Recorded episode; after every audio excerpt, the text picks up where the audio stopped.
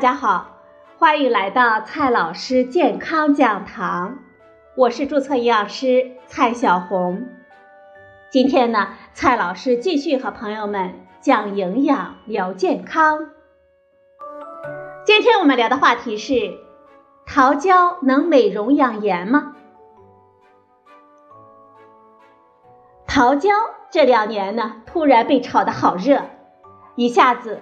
桃胶被吹捧为平民燕窝，十多块钱一两的桃胶，不少人呢甚至自己拿着刀片，小心翼翼地在树枝上去找桃胶，一颗颗地收集起来，准备回家炖着吃。还有一些餐厅呢，趁此推出桃胶银耳汤，宣称它能够美容养颜，受到了不少女性顾客的欢迎。一些购物的平台，不少文章啊都在推荐桃胶美容养颜等等。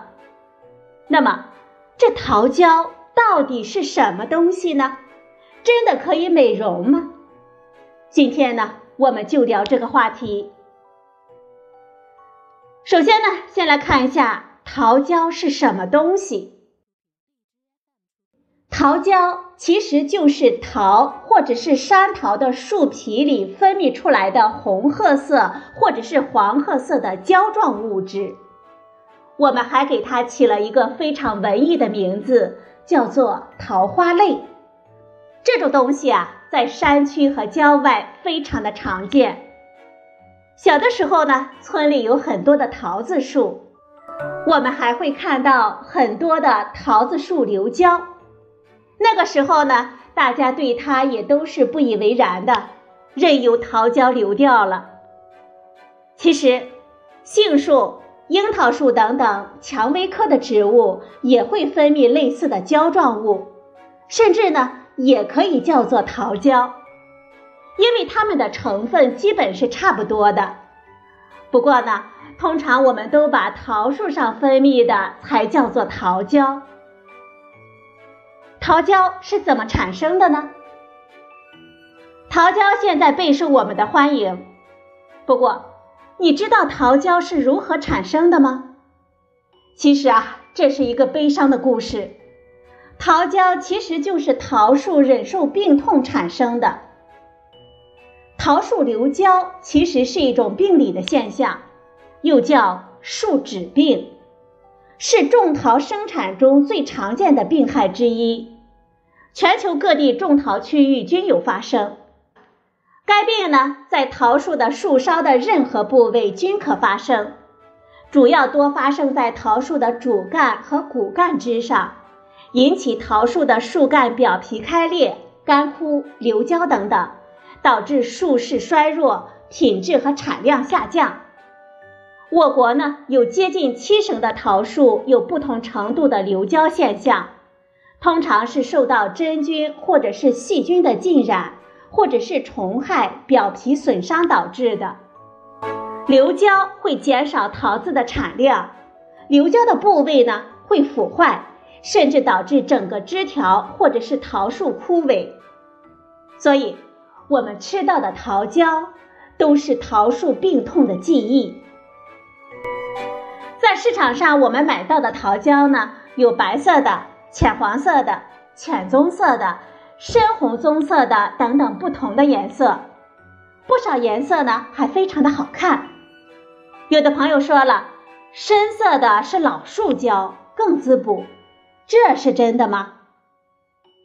其实这种说法呢毫无道理。桃胶的主要成分都是多糖，并没有很大的差异。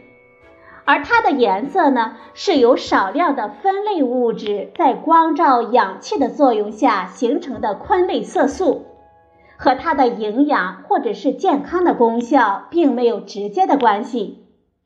一般来说，刚分泌的桃胶颜色比较浅，时间长了呢，颜色就变深了。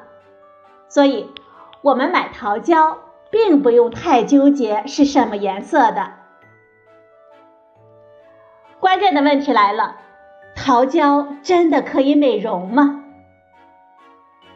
我们最关心的问题当然是桃胶的美容功效了。说桃胶可以美容，理由是因为它的名字里有一个“胶”字。很多的说法里称呢，桃胶里有胶原蛋白，能使人美容。实际上，这种说法呢完全没有依据，桃胶并不能美容。首先，胶原蛋白美容是缺乏科学依据的臆想。胶原蛋白呢，它是一种劣质的蛋白质，直接吃也无法到达我们人的脸部。我们只要注意饮食的合理均衡，摄入足够多的维生素 C，就可以自己合成胶原蛋白。根本无需口服。其次，桃胶根本没有胶原蛋白，这个又被叫做桃花类的透明胶状物，其实是桃树为了愈合切割树皮的伤口分泌出来的。它的主要成分呢是可溶性的膳食纤维，还含有半乳糖、熟梨糖和葡萄糖，这些呢都是碳水化合物。和胶原蛋白这种蛋白质根本没有半毛钱的关系。桃胶里没有我们所期待的胶原蛋白，胶原蛋白呢只存在于动物性的食物当中。